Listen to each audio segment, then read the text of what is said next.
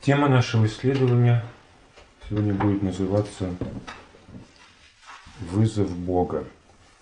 Вызов Бога. И слова, к которым мы обратимся сегодня, записаны в Евангелии от Матфея, 19 главе. Прочитаем с 16 по 22 текст. «И вот некто, подойдя, сказал ему, «Учитель благий, что сделать мне доброго, чтобы иметь жизнь вечную. Он же сказал ему, что ты называешь меня благим? Никто не благ, как только один Бог. Если же хочешь войти в жизнь, соблюди заповеди. Говорит ему, какие? Иисус же сказал, не убивай, не прелюбодействуй, не кради, не лжесвидетельствуй почитай отца и мать, и люби ближнего твоего, как самого себя. Юноша говорит ему, все это сохранил я от юности моей, чего еще не достает мне. Иисус сказал ему, если хочешь быть совершенным, пойди, продай имение твое и раздай нищим, и будешь иметь сокровища на небесах, и приходи и следуй за мною. Услышав слово сие, юноша отошел с печалью, потому что у него было большое имение. Очевидно, когда богатый юноша подошел к Иисусу с вопросом, он чувствовал некую неудовлетворенность своей текущей жизнью. Все вроде бы правильно он делает, все вроде бы в жизни складывается хорошо, но чего-то в этом не достает, чего-то большего, вечного. И мучаясь этим вопросом, этой неудовлетворенностью, он подходит к Иисусу, чтобы узнать, что можно здесь изменить, чтобы обрести полноту, совершенство, чтобы можно было сказать, что жизнь это прожита не зря, но когда он получает ответ, мы видим, что это не совсем то, что он хотел бы услышать из уст Иисуса. Возможно, он ожидал от него получить какое-то наставление в плане того, как больше любить ближнего, как лучше можно послужить Богу, что более грандиозного он может в своей жизни совершить. Но Христос ему сказал, соблюдаешь Хорошо. Но этого хватит. Как хватит? Вот для этого хватит. А если хочешь совершенным быть, тебе нужно отказаться от своего имени. Так благодаря этому имению он не может служить Богу, возможно. Благодаря этому имению он может помогать ближним. Благодаря этому имению он может творить добро. Но добро не нужно было Иисусу. Ему нужно было только одно – его сердце. Этим определяется полнота. Юноша опечалился. А почему? Ну вот представьте себе человека, который живет на приличную пенсию, и ему сказали, откажись. А как дальше жить? Ну вот, следуй за мною. А у вас какой доход? Да нет дохода никакого. Что Бог даст. Почему именно этот пример здесь подходит? А ведь что такое имение? Имение – это пенсия человека. Это стабильность. Это залог его благополучия. Раньше не было пенсионных фондов. Раньше нужно было работать и зарабатывать на старость. А у него уже есть имение. Пусть это будет наследство от родителей. Или другая любая причина. Это уже у него есть. Он уже не зависит от людей. Он не зависит от того, что будет завтра как ему кажется. Он обеспечен, он может об этом не заботиться. Будет ли он здоров или болен, сможет ли он трудиться или будет не в состоянии. Это не имеет значения, когда у человека есть имение, когда у человека есть состояние, которое может его поддерживать. Особенно если это имение большое, как в данном случае. То есть не нужно даже думать о том, чтобы трудиться о его приумножении. Нужно просто собирать доход от того имущества, которое Бог дал тебе в распоряжение. Виноградники дают вино, оливковая роща дает масло. Даже если этого не будут покупать, ты сам сможешь за счет этого скоротать как-то эту жизнь. И не беспокоиться о том, что будет завтра, что может с тобой случиться, с твоим здоровьем, с твоими силами, с твоим материальным благосостоянием. У тебя есть какая-то опора в этой жизни, когда у тебя есть имение. И здесь Христос предлагает от этого всего отказаться. И что делать ему? Что для него это значит по сути? Это не просто отдать то, к чему ты привык. Это не просто материальные ценности, которые сами по себе ничего не значат. Для богатого юноши оставить имение – это все равно, что разрушить свою прежнюю жизнь. Собственными руками разрушить свою жизнь. Привычную, удобную, он и по-другому себя и не представляет. Но ему нужно эту жизнь принести на алтарь. Ради чего? Ради идеи какой-то, которой провозглашает Христос. Ради Божьего Царства. Сможет ли он завтра эту идею материализовать в финансовом отношении? Навряд ли. И Христос это ему не обещает. Он обещает скорби в покибытии, как он апостолам сказал. Но говорит, вы получите больше, чем все то, что вы оставили в своей жизни. Но тому, кто живет настоящим, вообще сложно представить или невозможно даже представить, что в этой новой жизни, которую предлагает Христос ученикам, может быть лучше. Что он может такого дать, что будет лучше, чем он живет сегодня. Хотя многие, конечно, строят иллюзии на этот счет и представляют что-то. Почему он вынужден был говорить ученикам, лисицы имеют норы, птицы небесные гнезда, а сыну человеческому негде и голову преклонить. Ученику, который сказал, учитель, позволь мне следовать за тобой. То есть, если он получает такой ответ, значит, он на что-то рассчитывал, пойдя за Христом. Как и многие ученики тоже рассчитывали. Все ученики рассчитывали, что Господь установит свое царство уже при их жизни. И Христос не пытался их переубедить. Все зависело от того, примут ли Христа как Мессию. И, конечно, люди надеялись на лучшее. И почему бы в этой надежде на лучшее царство не оставить свою жизнь? Зачем так переживать и печалиться, если тебя ждет лучшее? Ты как бы меняешь худшие на лучшие, старые на новые. И именно такой выбор себе и представляют люди. Также представляли себе и новую жизнь евреи, которые вышли с Моисеем из Египта. Они хотели заменить эту плохую жизнь на лучшую жизнь, рабскую жизнь на свободную жизнь, жизнь по своему произволу. Значит, рабская жизнь, когда ты выполняешь чужую волю. А свобода – это значит, ты делаешь то, что ты хочешь. И именно такой жизнь себе и представляли люди, когда пошли за Моисеем. Они были впечатлены теми обещаниями, которые Бог произнес через пророка. Он еще патриархам пообещал землю, в которой течет молоко и мед. И вот теперь вот оно, как никогда близко осуществление этих ожиданий, исполнение Божьих планов. Почему бы не взять и просто не поменять эту жизнь на другую? Люди так и сделали. Они захотели изменить свою жизнь, изменить свою жизнь к лучшему. Они захотели в Божье царство и не захотели оставаться в царстве фараона. Им оставалось только перейти из Египта в Ханан через пустыню. Но далеко не все пережили этот переход. Почему так случилось? Это слишком затянулось? Возможно. Вопрос, почему это затянулось? Почему затянулось ожидание учеников? обещаний Христа Божьего Царства. Почему они не попали в тот же год, как рассчитывал Моисей, как рассчитывал народ и хотел этого Бог? Пусть не год, но хотя бы за три года люди могли дойти до Ханана. И они дошли, а потом развернулись. Развернулись, чтобы умирать в пустыне. Почему?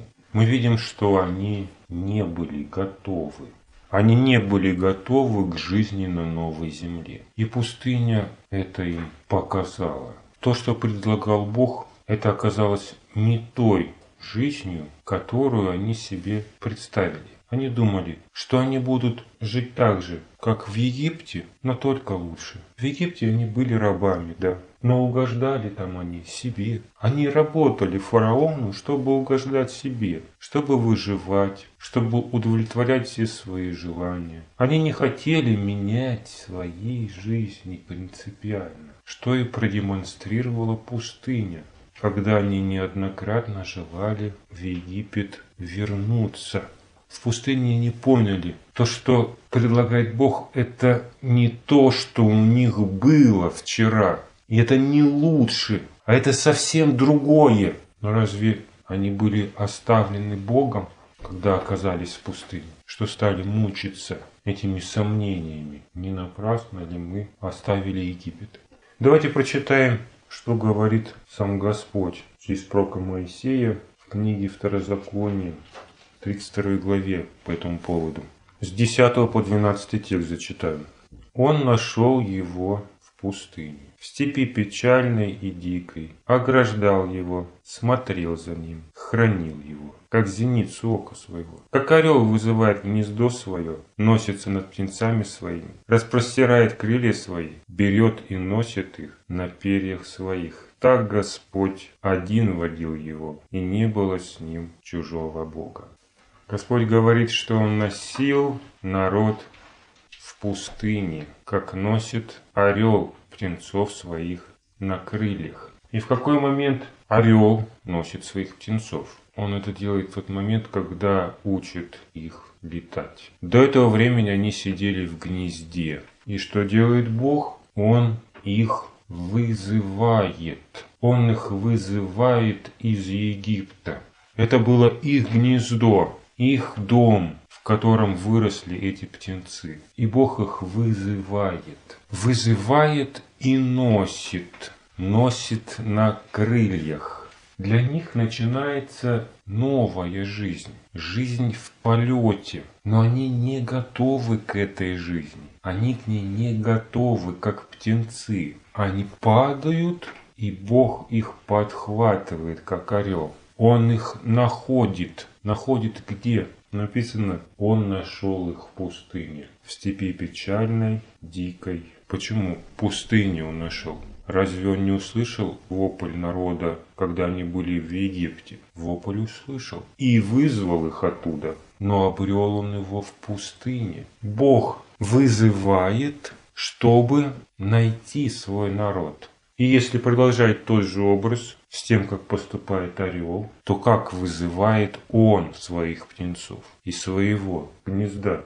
Он не выхватывает и не выталкивает. Он постепенно разбирает гнездо. Он разрушает гнездо, пока эти уже крупные, напитавшиеся птенцы не начинают вываливаться из него. Они пытаются сначала скучковаться, чтобы не упасть, держась за остатки своего дома. Но орел все продолжает больше и больше разрушать это гнездо, пока им не за что уже будет ухватиться, и они падают. Вот так Бог поступил с Египтом, с домом евреев. Да, это были рамки, но это было их гнездышко, Конечно, они не могли видеть свободы, они не могли летать. Но им было, возможно, тесно, но все равно удобно там находиться. А Бог взял и разрушил их прежнюю жизнь. И они вроде бы и хотели потом вернуться, а уже некуда. Нет старой жизни. А летать они не готовы. Небо это еще не их дом. Их дом это гнездышко, котором они могут укрываться от непогоды. Таким же гнездышком было и имение богатого юноши. Он тоже не был готов к тому, чтобы полететь. Он не был готов к свободе, которую предлагал ему Бог. К свободе от всего того, что составляло его зависимость в этой жизни. Он как птенцы держался за свой дом, а Христос его оттуда вызывает и не только его. Он обращается ко всем. Продавайте имения, давайте милостыни, приготовляйте себе вместилище не ветшающее и сокровище не оскудевающее на небесах. Ибо где сокровище ваше, там и сердце ваше будет. Люди не были готовы к этой жизни. Поэтому Христос их вызывает. Господь разрушает их гнездо. Или вы думаете, легче было тому ученику, которому Христос сказал, предоставь мертвым погребать своих мертвецов? Каждого связывало что-то со старой жизнью. Но чтобы Бог мог найти людей, нужно было вызвать их оттуда, разрушить старую жизнь. Для чего? Когда человек может научиться летать, когда он сможет жить в полете, Когда небо станет его домом? Когда он будет сидеть в гнезде? Нет. Когда его дома уже не будет. Когда его прежняя жизнь будет разрушена.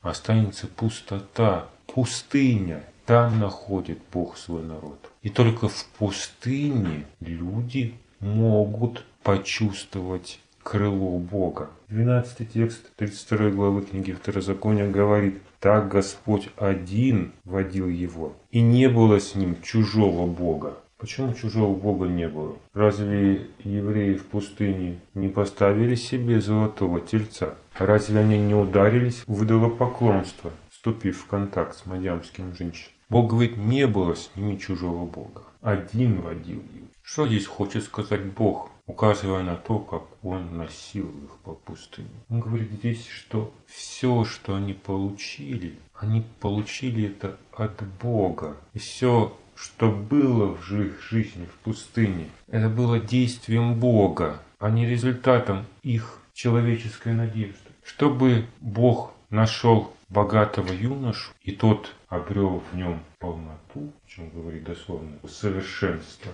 необходимо было, чтобы его сердце освободилось от мамоны. Мамона – бог богатства. Для юноши это средство существования, его надежда, опора, радость, утешение какое-то. А в глазах Христа это мамона, чужой бог, так и в жизни всех Божьих последователей. Надежда, которая была у них в Египте, на плодородную землю, на реку, от которой кормились египтяне и евреи в том числе. Все радости, которые они в Египте имели вместе со скорбями. Любая другая надежда и опора была для них этим чужим Богом. То, в чем они находили радость и удовлетворение, то и было этим чужим Богом, когда они жили в Египте. Но Бог это разрушил. Он их из Египта вызвал, и у них уже не осталось другой надежды, другой опоры, как у птенца, который сорвался и летит в пропасть. Был только один Бог, который мог им помочь и спасти, и носить их на крыльях. Только так Бог мог их найти, когда у них этой надежды не осталось. Сегодня и в мире у многих людей рушится жизнь. Человека забирают, например, в тюрьму. Его жизнь рушится, конечно. Его старая жизнь разрушилась. Он не может жить как раньше. Все изменилось сразу. Но чем вот эта потеря жизни отличается от той потери, с которой столкнулся богатый юноша, или с которой столкнулись израильтяне, оставившие свой дом. Люди, которые теряют свою жизнь, они все равно надеются к ней вернуться. Попал в тюрьму, но он надеется, что отсидит и выйдет рано или поздно отсюда и вернется к прежней нормальной жизни. Даже когда человека забирают на фронт, его жизнь рушится, но он все равно надеется. Он надеется вернуться домой, вернуться живым, к нормальной жизни, может быть даже к лучшей жизни. Человек всегда имеет надежду вернуть прошлое. Но Христос этой надежды не оставляет богатому юноше. Этой же надежды Он не оставил израильтянам. У них не было надежды вернуться, хотя они надеялись. Бог не давал им этой надежды. Жизнь в Египте закончилась с их исходом, как и жизнь богатого юноши могла закончиться с призывом Христа, когда он вызвал его из своего гнезда. И попытки вернуть прежнюю жизнь или жить по-старому, как когда-то жили в Египте, закончились смертью для тех, кто не прошел эту пустыню. Они не смогли попасть в новую жизнь, потому что не смогли оставить Египет в прошлом. Чтобы начать эту жизнь, необходимо было закончить, покончить со старой жизнью и встать твердо на крыло Бога. Но люди не желали оставлять старых надежд, старых богов, чтобы приготовить их к новой жизни. Бог разрушает гнездо, но эту жизнь многие попытались сохранить. Сохранить и затащить собой в будущее. Но это будет залогом поражения а не успехом. Поэтому каждый раз, когда Бог хочет дать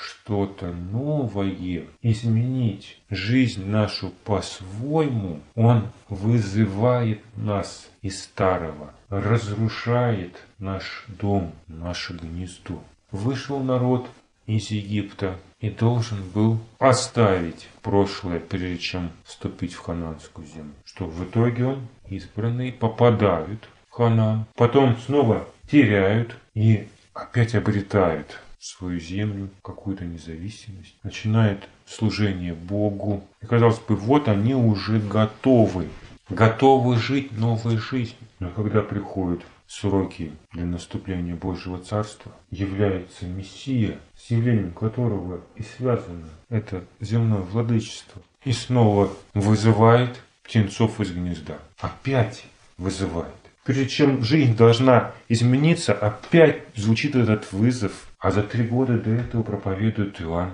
и крестит людей крещением покаяния. Что он делает или что он хочет сказать, когда встает напротив Иерусалима и вызывает людей в пустыню?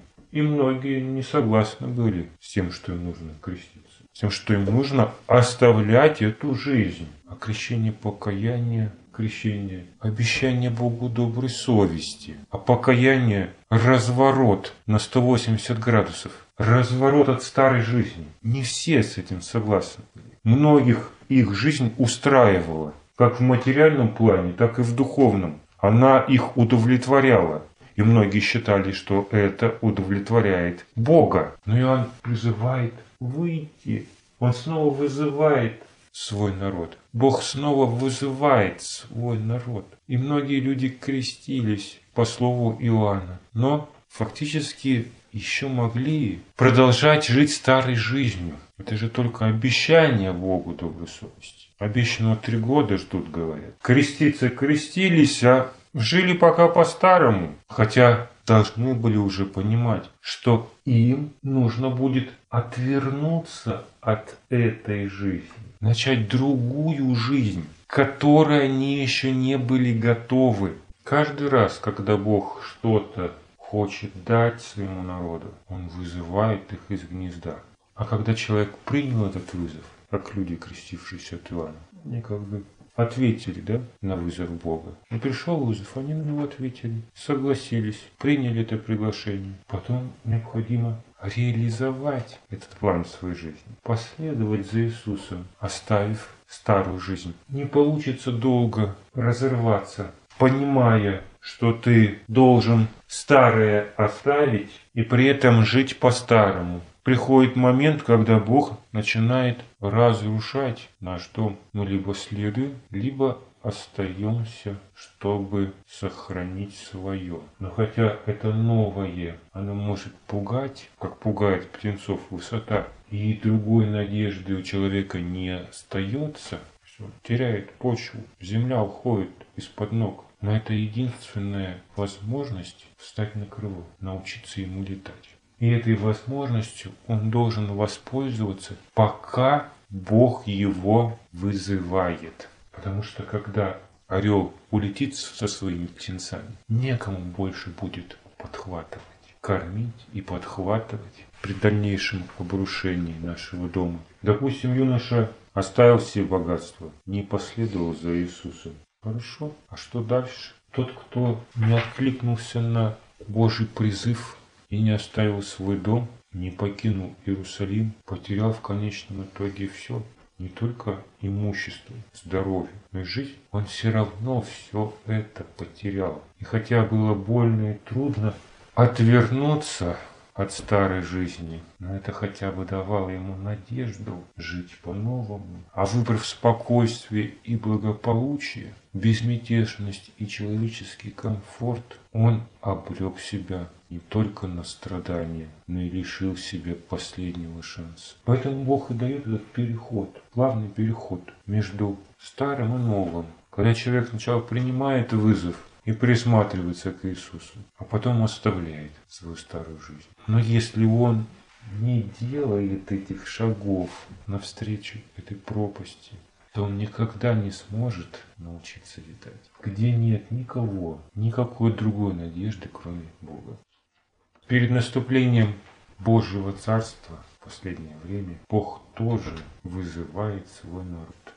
Это тоже происходит не мгновенно, а постепенно, чтобы люди могли отвернуться от старой жизни. Время в пустыне начинается и продолжается до тех пор, пока небо не станет домом для всех, кто последовал за Иисусом. Но это напрямую будет зависеть от того, как мы будем реагировать на тот вызов, который бросает нам сегодня Бог. Будем ли мы шагать навстречу неизвестному или пытаться сохранить свою старую жизнь, свое гнездо, свое утешение, свой комфорт, где нам привычно, уютно и удобно. Это путь, который лишает нас надежды. А то, что дает Христос, это перемена к новому, к которому мы не готовы, но сможем, если последуем за Христом.